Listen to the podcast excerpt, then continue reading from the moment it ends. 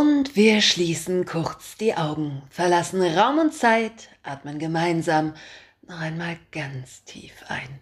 Ganz, ganz tief bis in die Füße. Und anschließend ganz langsam über die völlig entspannten Ohren wieder aus. Hallo erstmal. Schön, dass du da bist. Und damit soll es auch direkt wieder losgehen mit einer neuen Folge Hörst du es auch.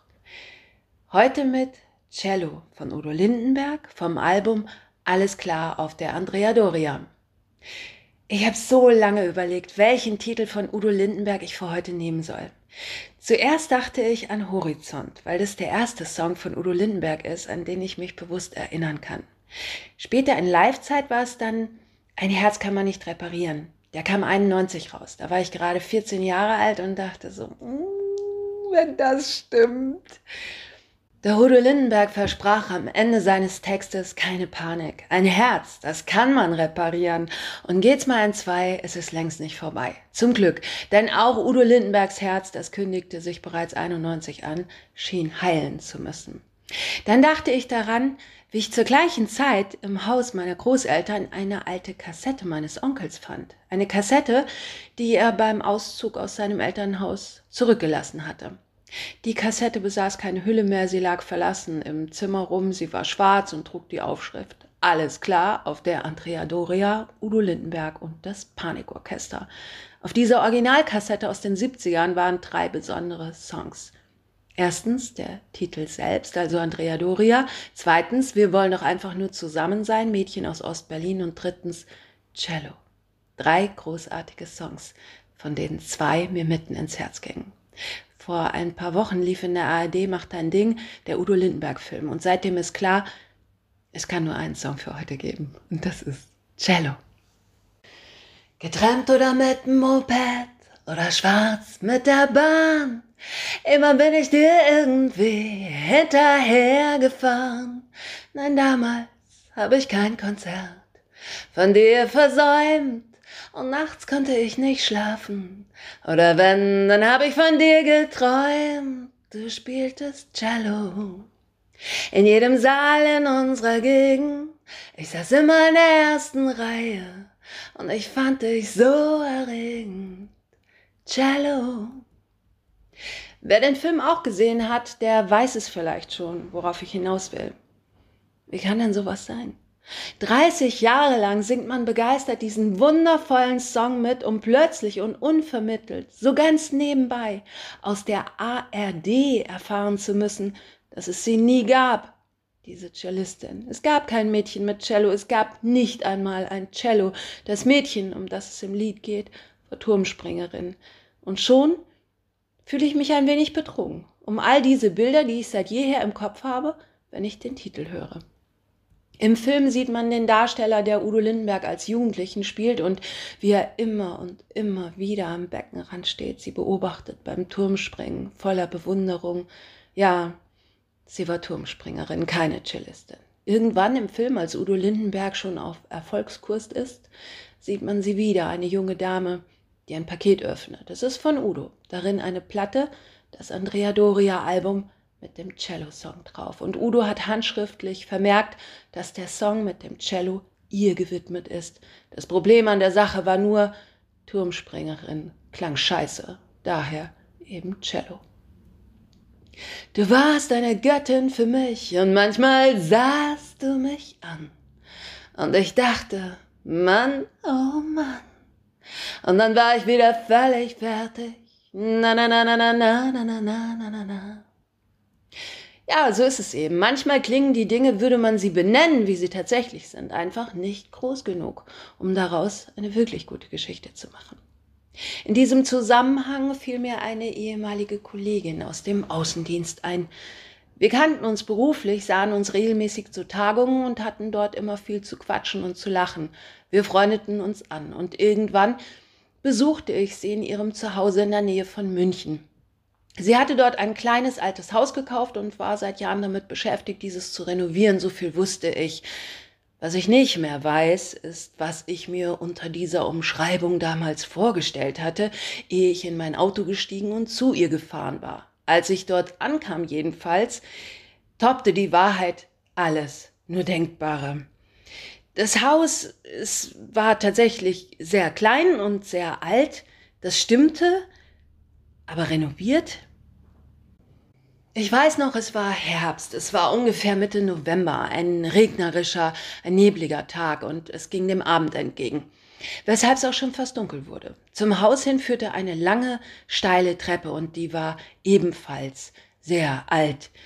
Die Treppe hatte große Setzstufen und das ist wörtlich zu nehmen. Diese Stufen hatten sich sowas von gesetzt und zwar in alle Richtungen. Bis ich oben am Haus und damit am Klingelknopf ankam, hatte ich mir schon fast den Hals gebrochen.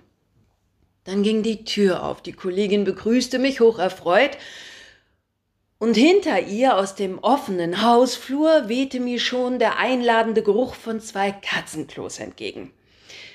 Nicht, dass das jetzt falsch verstanden wird. Ich liebe Katzen. Gut, ich mag Katzen. Wirklich. Ich finde Katzen prinzipiell sogar außerordentlich bezaubernd. Auf Bildern. Auf Bildern mag ich Katzen wirklich sehr, sehr gerne. Alle Katzen. Sie hatte zwei von der lebendigen Sorte und die schlichen mir schon beim Reingehen abwechselnd ums Bein. Da ich mehrere Stunden Autofahrt hinter mir hatte, fragte ich, wo denn die Toilette ist. Die Kollegin wies auf eine Tür, hinter der Tür war ein kleiner, ein sehr, sehr kleiner Raum. Das Problem war nicht direkt der Raum oder die Toilette, es war mehr die Tür. Man konnte sie nur vom Flur aus schließen, aber auch das nur, wenn keiner drinnen war. Sobald man den Toilettenraum betreten hatte, war es ohne größere akrobatische Ausbildung nicht mehr möglich, gleichzeitig die Tür geschlossen zu halten und dem eigentlichen Verrichtungszweck im Raum nachzukommen. Die Katzen, die vom Wesen bekanntermaßen äußerst feinfühlige Gottesgeschöpfe sind, bemerkten meine angespannte innere Haltung natürlich sofort, weshalb sie beschlossen, mich auch auf der Toilette nicht alleine zu lassen. In der Küche stand ein Kaffee für mich bereit, den konnte ich danach auch sehr gut brauchen. Aber die Küche. Es war eine Einbauküche, die im Prinzip relativ fertig aufgebaut war. Was ihr am meisten fehlte, war eine Abdeckplatte. Meine Kollegin erzählte mir, dass sie die Küche von Ikea hatte und diese daher eigenständig aufgebaut. Nur bei den Ausschnitten der Arbeitsplatte, da war sie handwerklich überfordert und hatte einen Schreiner beauftragen wollen. Der kam auch vorbei, um sich die Abdeckplatte vor Ort einmal ganz genau anzuschauen. Und bei diesem Zusammentreffen hatten die Kollegin und der Schreiner dann festgestellt, dass sie sich auch physisch recht sympathisch waren. Jedenfalls kam eins zum anderen, eine Verkettung unglücklicher Umstände, die zur Folge hatte, dass die Kollegin diesen Schreiner im Nachhinein nicht mehr anrufen und mit dem Abdeckplattenzuschnitt betrauen wollte. So verblieb die Baustelle in der Küche. Meine Kollegin nahm den Umstand aber nicht schwer. Sie wusste sich einfach in allen Dingen zu helfen und hatte eine große Holzplatte besorgt, die sie oben auf den Schränken hin und her schob, je nachdem, wo sie gerade Platz zum Ablegen und Kochen brauchte. Ansonsten waren die Unterschränke der Küche aber, das sah man deutlich, vollständig eingeräumt. Ihnen fehlte eben bloß an den meisten Stellen die Abdeckung. Das wiederum fanden die Katzen sehr angenehm, denn sie kletterten und sprangen, während ich meinen Kaffee im Stehen trank, unermüdlich auf und in den Küchenschränken herum. Hier und da machten sie ein kleines Päuschen im Kochtopf, der Pfanne oder einem der Suppenteller. Die Kollegin berichtete mir, dass die Katzen derart begabt seien, sie könnten sogar Nutella-Gläser eigenständig öffnen und wieder verschließen. Den Rest des Hauses zeigte sie mir dann auch noch. Es war ein Wohnzimmer, ein Schlafzimmer, im oberen Stock sogar ein größeres Bad, wo man die Tür tatsächlich von beiden Seiten verschließen konnte. Trotzdem war alles irgendwie schräg. Das Bad beispielsweise hatte ein Dachfenster und darunter war eine freistehende Wanne. Beim Baden konnte man also nach oben in den Himmel aus diesem Fenster hinausgucken. Allerdings war um dieses Fenster herum ein derart großflächiger Wasserfleck, der vermuten ließ, dass entweder das Dach oder das Fenster undicht waren. Vom Flur ging außerdem eine Tür ab, die nicht geöffnet wurde, und meine Kollegin bat mich auch ausdrücklich darum, diese nicht eigenständig zu öffnen, denn da würde es etwas schlimm aussehen, meinte sie. Nun, ich konnte ihr das leicht zusagen, denn für kein Geld der Welt hätte ich in diesem Haus jemals eigenständig eine Tür geöffnet, hinter der mich mit Ansage Schlimmes hätte erwarten können. Nein, nein. Also dieses Haus, was sie mir in unseren Gesprächen auf Tagungen als regelrechtes Schmuckstück, alt und klein, aber fein angepriesen hatte, es war ein einziger Albtraum, eine Baustelle ungeahnten Ausmaßes und ich war schockiert. Irgendwann merkte sie es auch und fragte, ob es mir nicht gut ginge. Und weil ich schlechterin bin, Dinge hinterm Berg zu halten, wenn mich etwas beschäftigt, habe ich auch nicht rumgedruckst. Ich habe ganz direkt zu ihr gesagt, was ich dachte. Ich sagte, das kann doch nicht dein Ernst sein. Hier kannst du doch nicht wohnen. Und ich werde das nie vergessen, wie sie mich angelächelt hat und sagte, dass sie wegen der zeitlichen Nähe zu Weihnachten nächste Woche die große Dekobombe zu zünden beabsichtige und dann könne ich ja nochmal vorbeikommen, dann sehe das alles schon ganz anders aus. Da würde ich staunen. Aber ich muss sagen, bis dahin musste ich gar nicht warten, denn ich staunte sofort, denn ich glaube bis heute, dass sie wirklich, also innerlich, an ihre eigenen Worte geglaubt hat, die für mich äußerlich völlig unverständlich waren. Aber nicht nur Wohnhäuser kann man sich bis zur Unkenntlichkeit hin schön reden, auch Menschen. Ich habe eine Bekannte, die sich schon lange einen Mann, Kinder, Haus und Hund und Garten wünscht. Ich muss dazu sagen, sie ist sehr attraktiv. Sie sieht im Grunde so aus, wie ich auch aussehen würde, wenn mal eine Fee vorbeikäme. Und die Männer finden sie toll. Sie hat kein Problem, jemanden kennenzulernen. Sie bringt physisch und intellektuell alles mit, worauf es beim erfolgreichen Daten ankommt. Trotzdem wird es seit Jahren nichts mit dem Mann, mit den Kindern, dem Haus, dem Hund und dem Garten. Ich sehe sie eigentlich selten, aber manchmal treffe ich sie zufällig, so auch neulich mal wieder im Supermarkt, und ich fragte sie, wie es so bei ihr läuft. Sie stellte ihren Einkaufswagen ab und begann zu erzählen, dass sie frisch verliebt sei und diesmal sei alles ganz anders. In schillernden Farben die ganze Geschichte vom Kennenlernen und zur Unterstützung noch echte Bilder aus ihrem Handy, wie toll er aussieht in Anzug und in Jeans, das auch total albern und ein echtes Kuscheltier sein kann. Kurzum, sein Haus, sein Auto, seine Yacht und seine Ex, an die er monatlich ein Vermögen zahlt und dazu das arme Kind, was aus der gescheiterten Ehe hervorgegangen ist, was sehr unter ihr, also der Ex und gleichzeitigen Mutter des Kindes, wegen der Trennung von ihm, also dem Vater und neu Geliebten, der alten Bekannten, gelitten hat und dass er trotz dieser Schwierigkeiten aber genau der Typ Mann ist, den meine Bekannte sich schon immer erträumt hat. Man möchte also nur noch gratulieren und vielleicht hätte ich das auch einfach tun sollen, aber ich blöde Kuh musste natürlich wieder nachfragen. Und was macht ihr so am Wochenende? Ja, sagt sie, also an diesem Wochenende hat er leider keine Zeit. Da muss er dringend in die Schweiz, nach Genf oder in die USA. Keine Ahnung, ich habe es mir nicht gemerkt. Denn Männer dieser Kategorie müssten am Wochenende ja immer dringend irgendwo hin. Also sage ich, ach so, na ja, was sein muss, muss sein, dann seht ihr euch eben am nächsten Wochenende. Aber dann sagt sie, dass am nächsten Wochenende die Tochter dran ist und da darf die alte Bekannte von mir leider nicht mit, weil das Kind natürlich stark traumatisiert ist wegen der ganzen Trennung und dem Rosenkrieg mit der Ex, ist ja klar. Ich nicke verständnisvoll, weil ich denke, den Rest der Geschichte nun bereits zu kennen und frage in diese Richtung nicht weiter. Ich sage, ja, gut, aber wahrscheinlich habt ihr ja letztes Wochenende was ganz Tolles unternommen. Doch dann erfahre ich, dass sie sich eigentlich schon seit vier Wochen gar nicht mehr gesehen und immer nur mal kurz telefoniert haben, meistens aber doch auch nur geschrieben und eigentlich hat auch nur sie geschrieben, denn er ist ja immer so beschäftigt und kommt gar nicht dazu. Vom Anfang der Geschichte, als sie den Wagen stehen ließ, weil sie gerade so verliebt ist und unbedingt davon erzählen will, bleibt immer weniger übrig. Und jeder aufmerksame Zuhörer fragt sich natürlich, wie eine so attraktive, erwachsene, vermutlich sogar halbwegs gebildete Frau einer anderen erwachsenen Frau tatsächlich eine solche Geschichte erzählen kann, ohne dabei am Ende heulend im Supermarktgang zusammenzubrechen. Weil ihr doch völlig klar sein muss, dass auch diesmal gar nichts anders ist, sondern alles wie immer und der Typ, den sie kurzzeitig gedatet hat, dass der sie einfach nur verarscht hat.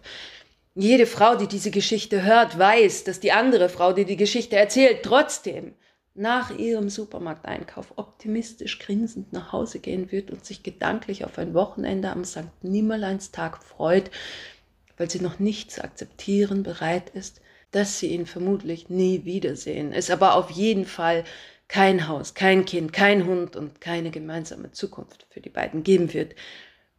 Gleichzeitig weiß auch jeder männliche Zuhörer, der gerade zufällig am Supermarktregal vorbeikommt, um dort hochkonzentriert die abgepackten Erbsen durchzuzählen, dass da eine mördermäßig attraktive Frau steht, die von einem anderen Typen auf Halte gestellt wurde und deshalb demnächst mal ganz doll getröstet werden muss. Wir alle wissen also Bescheid. Und eigentlich weiß auch diese alte Bekannte Bescheid. Aber sie will es nicht wissen. Denn es geht im Leben sehr häufig gar nicht darum, was wirklich ist, sondern darum, was wir lieber sehen wollen. Auch wenn es völlig klar ist, dass aus der Turmspringerin nie eine Cellistin werden wird und das Haus mit ein paar Dekorationsmitteln nicht bewohnbarer wird, man wird doch wenigstens so tun dürfen, als ob. Und deshalb habe ich es mir abgewöhnt, Freunden oder Bekannten ungefragt schlau Tipps zu geben und ihnen ihre eigenen schönen Illusionen übers Leben rauben zu wollen. Wir alle lieben Geschichten, doch gerade deshalb, weil sie sich in unseren Köpfen so, so, so viel schöner und aufregender anfühlen als die gewöhnliche, alltägliche Wahrheit. Ja, ich war ständig da und das hat dich dann überzeugt.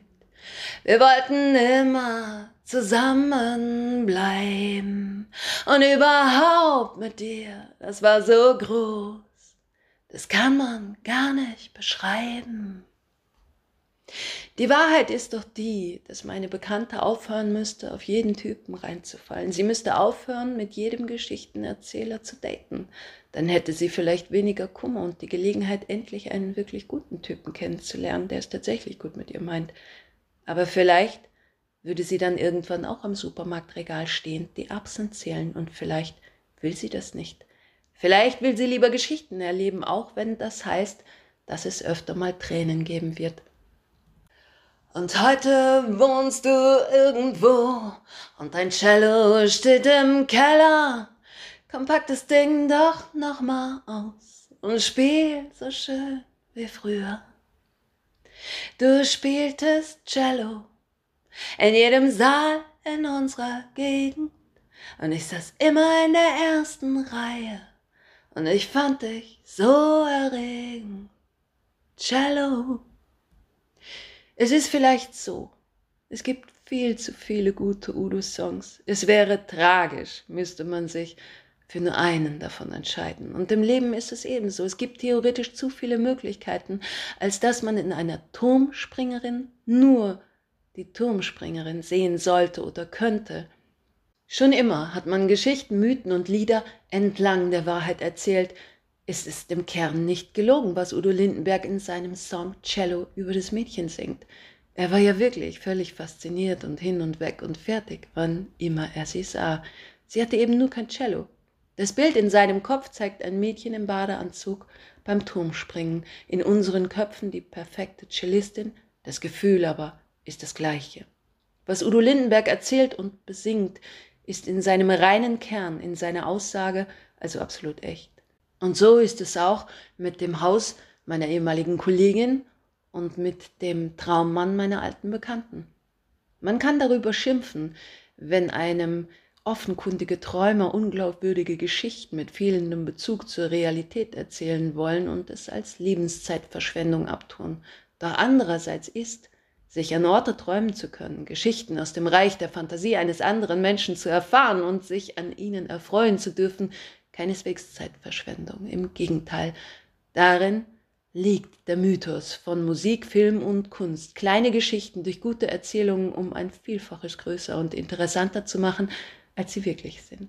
Und genau das macht auch ihn für mich aus, den großen Udo Lindenberg mit seinem beispiellosen Gespür für wahrhaftige, aber originelle und auf einzigartige Weise vorgetragene kleine Geschichten hinter zeitlosen popkulturellen Songs, die unschuldig, unperfekt wirkend und in hundertfacher liebevoller Wiederholung auf neongrünen Socken daherkommen und uns damit für immer mitten ins Herz gehen. Du spieltest Cello in jedem Saal in unserer Gegend ich saß immer in der ersten Reihe und ich fand dich so erregend. Cello, du warst eine Göttin für mich und manchmal sahst du mich an. Und ich dachte, Mann, oh Mann. Und dann war ich wieder völlig fertig Na na na na na na na na na na na.